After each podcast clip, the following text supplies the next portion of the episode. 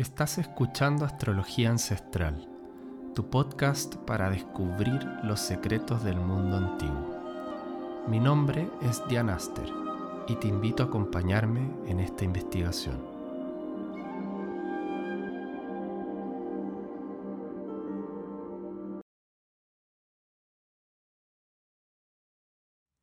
Este es el episodio número 2. En este episodio quiero eh, responder una pregunta que me han hecho bastante. Y creo que es una buena pregunta para comenzar y entrar en, en estos temas de la astrología. Y es la pregunta más básica y más importante. ¿Qué es la astrología? Y especialmente, ¿qué es la astrología ancestral? Quiero mencionar que llegar a una respuesta toma bastante tiempo, porque la astrología no es algo que todo el mundo sepa eh, lo que es en realidad. Muchos pensamos que sabemos, y eso es porque se describe cotidianamente, eh, la vemos en los diarios, en la tele, en internet, y todo el mundo está hablando de una cosa que suponemos que es la astrología, pero en mi experiencia investigando este tema por varios años, eh, realmente toma tiempo llegar a la explicación real de qué es la astrología, porque para poder dar esta respuesta hay que haberse metido en el tema a nivel profundo. Y eso es lo que toma tiempo y, haberlo contemplado y haber leído de las fuentes más directas y más, en mi opinión, las más antiguas son las de mejor calidad y no son tan eh, accesibles porque están en sánscrito, en griego, en árabe, en estas eh, lenguas que no son comunes o fáciles de aprender. Ahora podemos hablar de qué es la astrología desde este punto de vista de los ancestros, qué es lo que decían y cómo la entendían. Entonces voy a hacer mi mejor intento aquí de traer todos esos lenguajes y conceptos ancestrales a la era moderna y explicar en un lenguaje simple. Mi idea es que después de escuchar este podcast sepas qué es la astrología en realidad y tengas una idea también de qué está hecho, cuáles son los principios estructurales que, la conforman. Yo tengo mi definición después de, de haber investigado, que es la siguiente. La astrología en realidad es un sistema que representa una relación entre la vida y la conciencia es una representación de esa relación y que ocurre obviamente en el espacio-tiempo. Entonces la astrología eh, nos ayuda a explicar cómo se produce ese juego entre la conciencia y la materia y cuáles son las reglas del juego. Y para poder explicar eso utiliza un lenguaje simbólico y también metafísico que nos muestra estas leyes que gobiernan ambas realidades, la eh, metafísica y la conciencia y la realidad física. Y es una herramienta para guiarnos en cómo vivir más en armonía con estas reglas del juego que se descubren, no se inventan.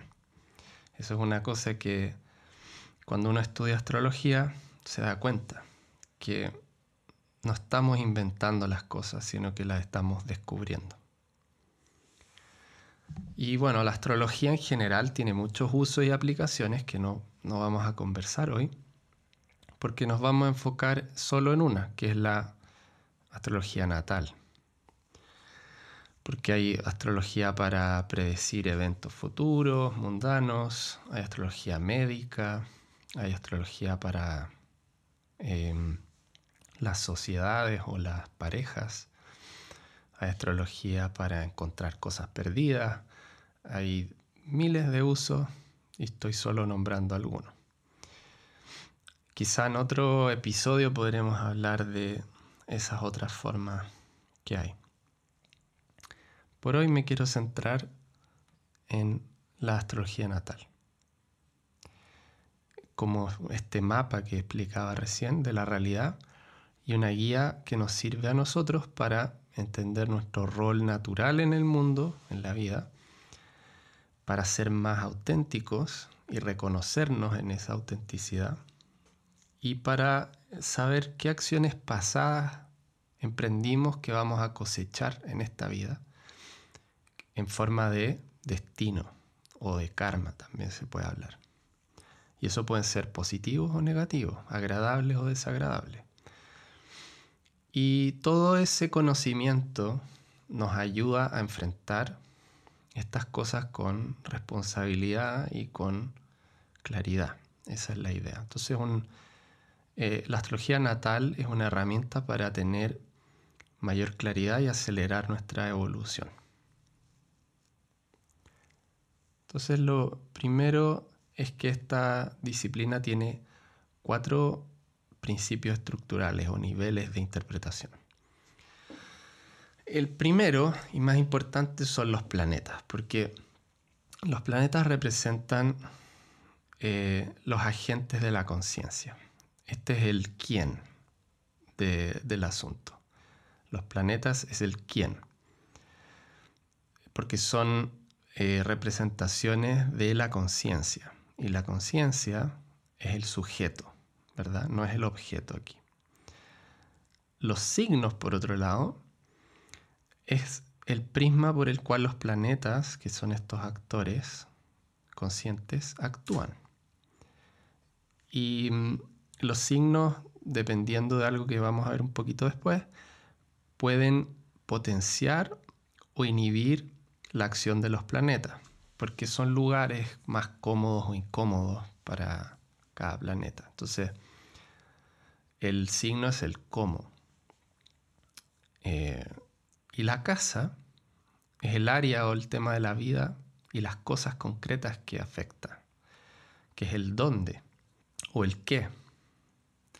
Y las estrellas representan el rol superior de una persona en el mundo, el para qué. Es como tu gran rol en un esquema mayor. ¿Cuál es tu posición en esa gran orquesta de la vida?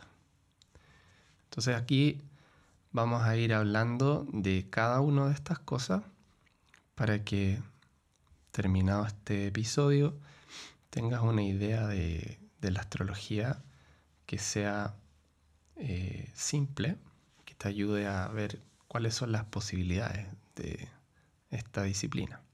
Partiendo por los planetas.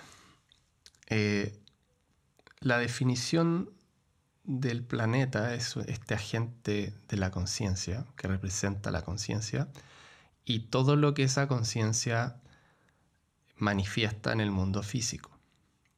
Y eso le da una identidad.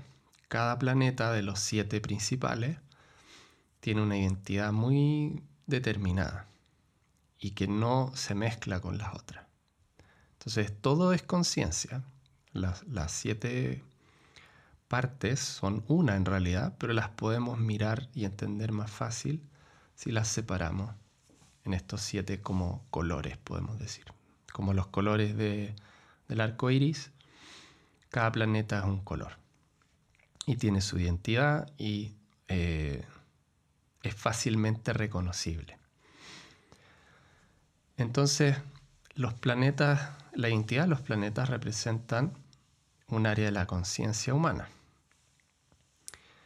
El sol es la representación del alma en la conciencia, del principio creador, el que viene a manifestarse en el mundo físico y a expresar algo. Pero para poder hacer eso requiere de un espejo, algo que lo refleje, porque no se puede ver a sí mismo. Y esa es la luna, que es la mente y las emociones que nos ayudan a entender quiénes somos, a poder vernos a través de lo que amamos y lo que nos atrae, nos vamos conociendo. Entonces las luminarias, el sol y la luna, juntas nos ayudan a hacer este trabajo de encarnar y expresar quiénes somos y eh, valorar y amar ciertas cosas de la vida que tienen que ver con, con eso que somos. Por eso que es muy importante y uno siempre pregunta a la gente qué es lo que haces o qué te gusta. Porque es muy fácil conocer a alguien en su esencia a través de lo que le atrae y le interesa. Y esa es la razón. Es más fácil verlo en los demás que en uno. También todos sabemos eso. Pero si uno pone atención y deja, se permite explorar los sentimientos y la tendencia natural, eso como que te tira y te atrae, esa es la luna, eh, no sería tan difícil encontrar esa versión auténtica de uno mismo y encarnarla bien en la vida. Y ese es nuestro lugar más feliz y más eh, digno también. Y esos son las luminarias, el rey y la reina, el sol y la luna, que representan estos arquetipos de lo más fundamental y intrínseco de, una persona. Los demás cinco planetas son otras partes de la conciencia, igualmente importantes que juegan un rol. Eh, por ejemplo, Marte, el, tercero aquí, em, rige esta parte de la conciencia que es el deseo, la ambición, la fuerza interna y también la fuerza externa. Em, entonces Marte el encargado de luchar para conseguir eh, expresarnos, defender nuestro territorio, conseguir lo que queremos, etc. Y por eso es un planeta a veces conflictivo porque a veces lo que uno quiere choca con lo que el otro quiere. Y ahí necesitamos de otro planeta para dirimir esa disputa o llegar a un buen resultado. Entonces Marte es esta fuerza y esta convicción y deseo bien definido, esta aspiración. El otro planeta es Mercurio, que representa la parte de la conciencia que quiere jugar y entender y manipular las cosas para comprenderlas. Por eso es un planeta que representa algo jovial, con humor, inteligente, rápido, diestro. Es toda esta curiosidad natural del ser humano. Eso es Mercurio. Y por eso es ingenioso y representa todas aquellas cosas comunicacionales eh, que tienen que ver con conectar una idea con otra, definirla, las palabras, todo eso. Eh, Júpiter es el planeta vinculado a la fe y las creencias y al conocimiento, pero a diferencia de Mercurio, que es eh, la parte de la conciencia que organiza la información, Júpiter es la parte que la conecta con lo superior, con estas leyes, por ejemplo, que hablamos.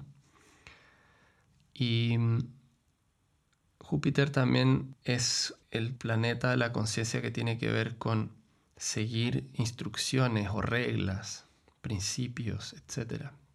Es como supeditarse a algo superior o algo que está estructurado, que tiene un orden. Y ese respeto por ese orden también está reflejado en Júpiter.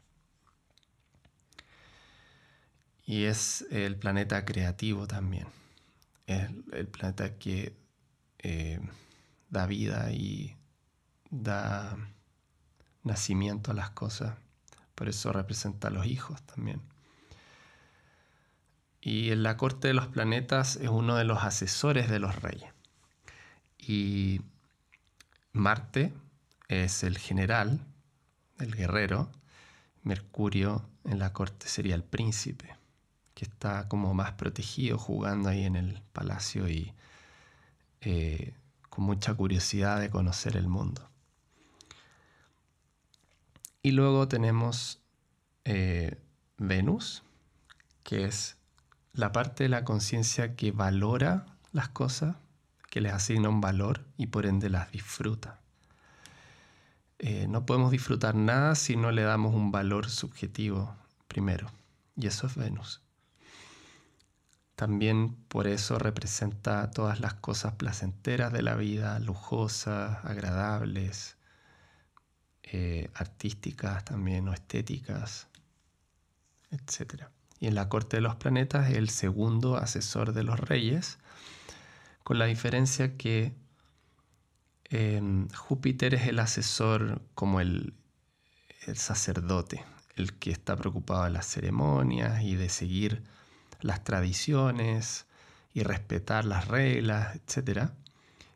Y Venus es más el asesor que sabe de la vida cotidiana, que es el que va a escuchar los problemas maritales del Sol y la Luna y les da consejo y tiene soluciones prácticas.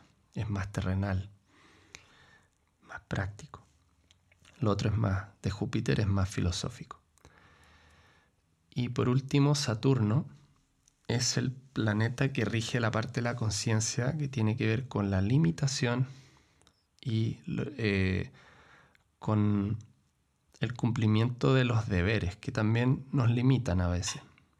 Entonces ahí está representando el tema del trabajo, el servicio, eh, las cosas que hay que hacer y que no queremos hacer a veces, o sea, la disciplina. Y este es el otro planeta rudo, como hablamos de Marte antes que podía producir conflicto y disputas, Saturno puede producir eh, distanciamiento, abandonos, irresponsabilidades cuando no funciona bien. Cuando funciona bien, en su ideal, es cumplidor, llega a la hora, hace lo que debe, se limita a sus funciones y es muy desapegado y representa todas las cosas que requieren restricción, como por ejemplo los vicios, las tentaciones requieren control y restricción para no arruinarnos la vida. Entonces Saturno tiene su lugar ahí y es el encargado de hacer eso. Todas estas descripciones podría hablar varios episodios de los planetas, pero aquí el objetivo es una idea general, porque vamos a seguir hablando de, otras partes del sistema y mi idea es que no nos perdamos en ninguna en particular, sino que se entienda el general. Una perspectiva amplia primero. Y ya tendremos tiempo en otros episodios de cubrir cada una de estas cosas en detalle. Em, y la otra parte de los planetas es que tienen relaciones, al igual que las personas. Estas partes de la conciencia se vinculan entre sí y algunas son más concordantes y otras más discordantes en su naturaleza. Entonces, eso se refleja en una carta natal, por ejemplo, a través de conjunciones, los famosos aspectos, que son cómo los planetas se miran, se conectan, y también el hecho de que los planetas van a estar en los signos o territorios de otros planetas. Y ese es el tercer punto, que los planetas también gobiernan o rigen territorios. Entonces se reparten el espacio de la eclíptica y cada una de estas partes de la conciencia habita un lugar. Y estos lugares son después los signos que vamos a hablar. Vamos a conversar de eso en un ratito más. Cada planeta tiene una regencia de un lugar. Y en otra oportunidad puedo explicar cómo se reparte ese espacio y por qué es así, etc. Eso ya es un episodio en sí mismo. Pero por ahora basta que, sepas que eh, los planetas tienen un territorio y por ende pueden ir a habitar o transitar por el territorio de alguien, de otro actor, de otro sujeto, como las personas. Entonces imaginemos que hay siete personas, cada uno tiene su casa y a veces tienen una casa en la playa, tienen dos casas, algunos, y se visitan, ¿no? Y algunos son amigos entre sí, otros son enemigos, otros son neutrales entre sí, otros también son amigos de uno, pero el otro es neutral hacia él, y así. Están todas las combinaciones que se dan en la realidad. O sea, yo puedo ir a la casa de alguien y ser indiferente a esa persona, pero a lo mejor esa persona me quiere mucho. O al revés, puedo ir a la casa de alguien y yo quiero mucho a esa persona y esa persona es indiferente hacia mí o a lo mejor enemiga hacia mí. ¿Ya? Así que los planetas también siguen esa misma lógica o representan, mejor dicho, esa misma lógica. Porque estamos hablando de la conciencia. Todo lo que se manifieste en la vida humana se tiene que manifestar también en los planetas. Entonces, para recapitular, los planetas tienen una identidad definida, se relacionan entre sí y son dueños de un territorio. Esos territorios son los que llamamos signos. Y eso abre nuestro siguiente punto, que son los signos, en qué consisten. Eh, como dije otro, en otra oportunidad, voy a explicar cómo los planetas se reparten ese espacio de la eclíptica del Sol y por qué eh, rigen los signos que, que rigen, etc. Pero ahora basta con saber que hay 12 signos. El Sol y la Luna rigen uno y los demás rigen dos. Entonces ahí tenemos los 12. Y el signo se puede también separar en tres elementos que lo conforman. Está la orientación, la experiencia y las fases. Entonces la orientación es la polaridad masculina y femenina. Todos los signos son o masculinos o femeninos, están en esa polaridad que viene determinada por el Sol y la Luna, que son masculino y femenino en conciencia. Esta orientación lo que define es que cada signo va a ser más propicio para que un planeta actúe ahí en la realidad externa, que es más masculina, más física, o la interna, que es la mental y emocional, que es más femenina. Entonces, eh, estamos definiendo estos lugares donde los planetas pueden transitar. Por ejemplo, Aries es más masculino, eh, es muy masculino, entonces un planeta va a poder actuar más en el mundo externo o físico o concreto cuando está ahí que cuando está en Tauro que es más eh, femenino y que se enfocaría mucho más en la nutrición interna o la emoción y la mente. En resumen, esto es, lo masculino es manifestar el mundo interno afuera, concretarlo, eh, expresar la identidad en el mundo, todo eso es masculino. Y lo femenino es nutrir lo interno, con lo de lo, que el mundo ofrece, lo de afuera, uno puede nutrir eh, y resonar con lo interno. Ambas eh, experiencias son necesarias para que el espíritu esté en armonía y satisfecho, porque tiene que haber un equilibrio entre estas dos. Bueno, la otra es la experiencia qué me refiero con eso? Eh, esto se conoce como los elementos de los signos. Los elementos son las experiencias o las áreas de experiencia en la vida. Entonces tenemos dos elementos masculinos y dos femeninos. Por lo tanto, los elementos son una subdivisión de la polaridad masculina y femenina. El elemento más masculino es el fuego y el más femenino el agua. Y luego tenemos las mezclas, que son la tierra y el aire. El aire es masculino con un poco de femenino y la tierra es femenino con un poco de masculino. Entonces, aquí les puedo comentar que en qué consiste o qué área de experiencia rige cada elemento. Y esto es algo bien general. El fuego es la expresión de la auténtica identidad. Eso es cuando está bien representado. Entonces el self.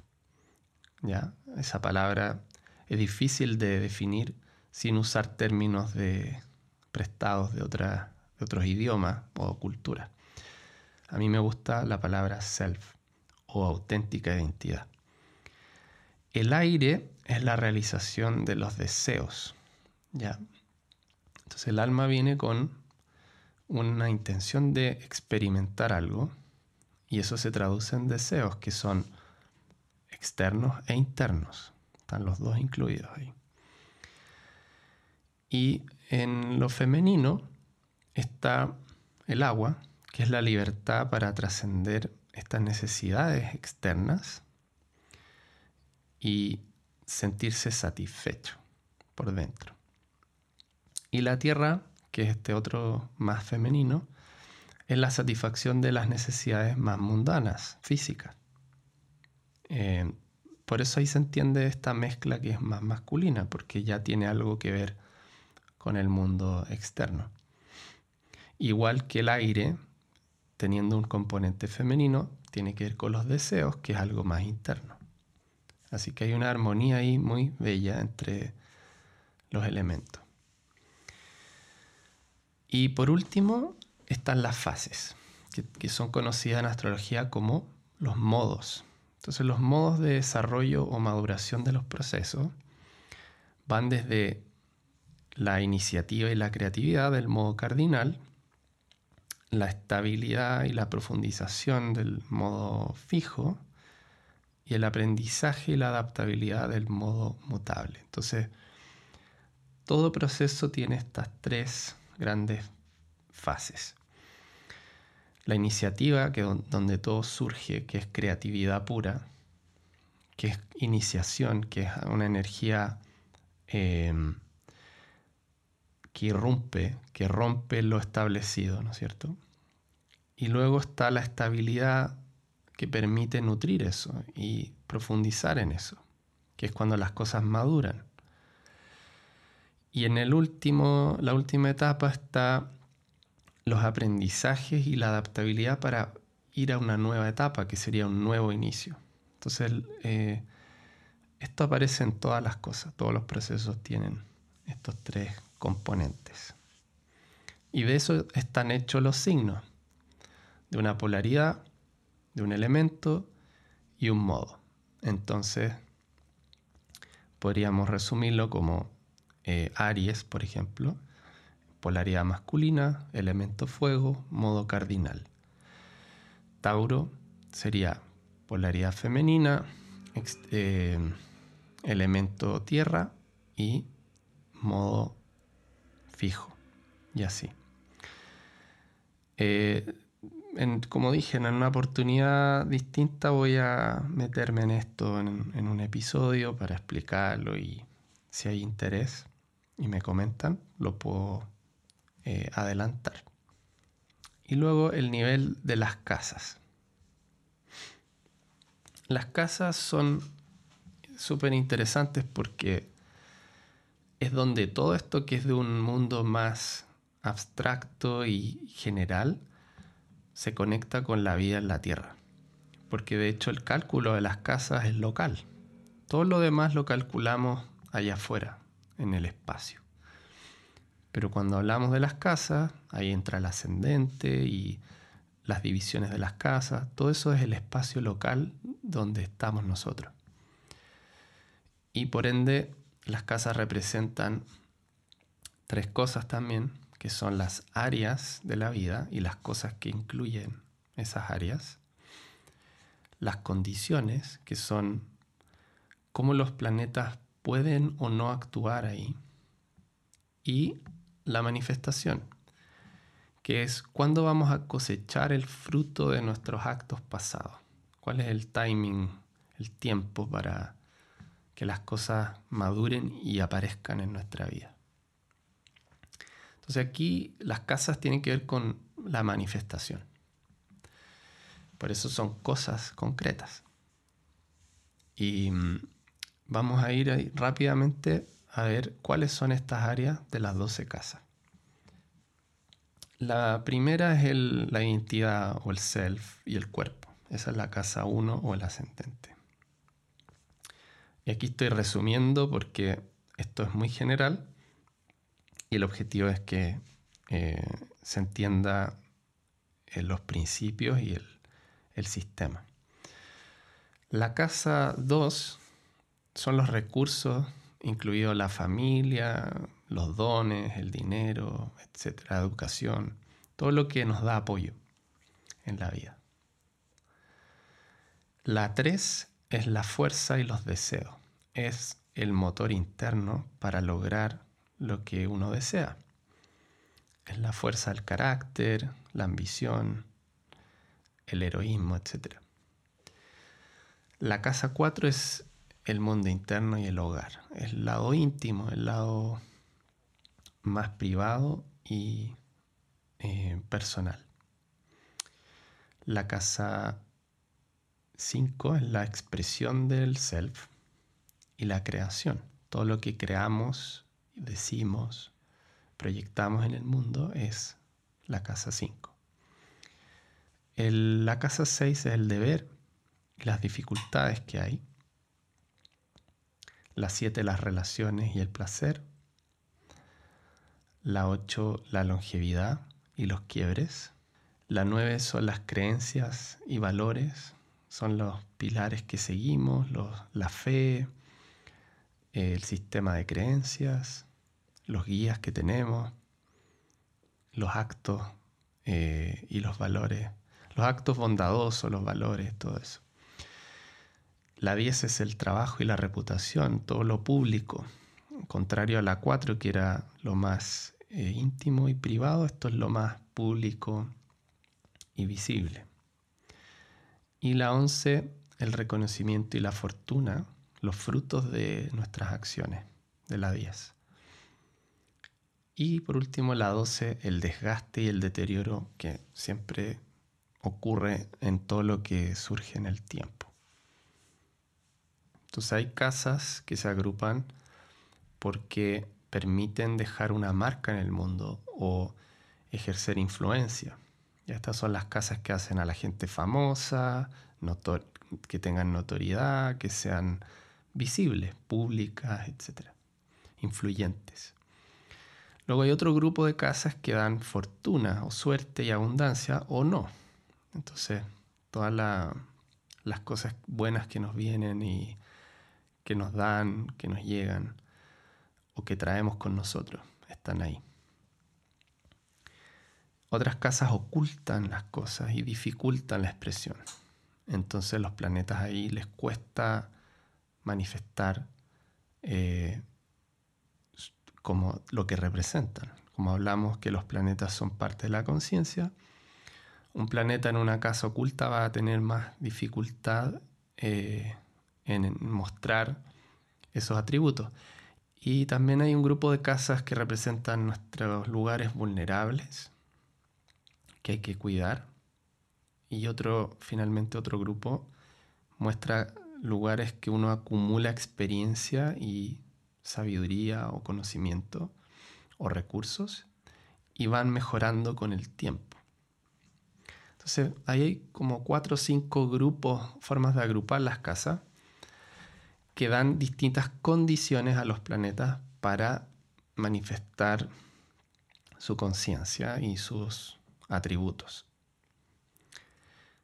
Y por último, el tema de la manifestación es que las cartas no son cosas estáticas. son una foto del momento del nacimiento de algo o alguien y por ende representan su trayectoria en ese momento. Es como sacarle una foto a una flecha que va volando y eso te puede decir más o menos la dirección en la que va, pero no describe todo las posibilidades o la realidad de ese objeto. Y eh, estos planetas se siguen moviendo y van transitando la carta de esa persona o esa cosa y van activando puntos.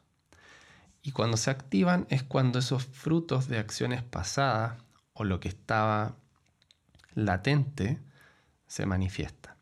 Y por último tenemos el cuarto elemento, es las estrellas, el cuarto nivel o em, el último principio estructural. Y este es más simple, pero es muy profundo. Tiene que ver con el rol superior. Entonces el campo de las estrellas lejanas es el de la superconciencia, está mucho más cerca de lo divino y por lo tanto representa las cualidades divinas en los seres humanos que traemos y encarnamos aquí. Todo el mundo tiene algo que viene dado por una armonía y un diseño inteligente, que esa es la mente de Dios, que uno encarna en esta vida. Entonces, eh, cada ser viene a manifestar una parte de esa conciencia superior y para hacerlo está dotada de una de estas cualidades especiales que se pueden ver en una carta y pueden describir eh, cuál es el rol superior de esa persona. Y a veces ese rol es creativo y positivo y lindo y otras veces es destructivo. Porque la destrucción también, a veces se nos olvida, es parte de las cualidades divinas. La creación y destrucción eh, son fuerzas que no se pueden divorciar una de la otra. Y ahí podríamos agregar la preservación también que es la que está entre las dos. Esto en, los Vedas se le conoce como el Trimurti o las tres deidades, Brahma, Vishnu y Shiva. Cada eh, ser va a encarnar una de estas cualidades y va a cumplir un rol en esta gran orquesta de la vida donde a uno le toca tocar una parte de la canción. Esos son los cuatro principios estructurales. Los, eh, planetas, los signos, las casas y las estrellas. Y espero que se haya entendido que cada uno tiene unos subelementos que luego un astrólogo va a interpretar y va a utilizar con distintas técnicas para traducir dónde está esa persona en su evolución, qué es lo que necesita corregir, qué es lo que ya tiene bastante alineado y desarrollado y cómo puede acelerar con herramientas su proceso de madurez. Si llegaste hasta esta parte, te agradezco por escuchar el episodio completo. Espero que te haya gustado. Y si fue así, te quiero pedir que antes de salir de la app, dejes una calificación. Con ese simple clic me ayudas a difundir el programa. Y si te animas también a escribir una reseña, me puedes ayudar a que otros también encuentren este contenido. Si quieres, me puedes sugerir temas para futuros episodios o hacerme algún comentario a través de las redes sociales.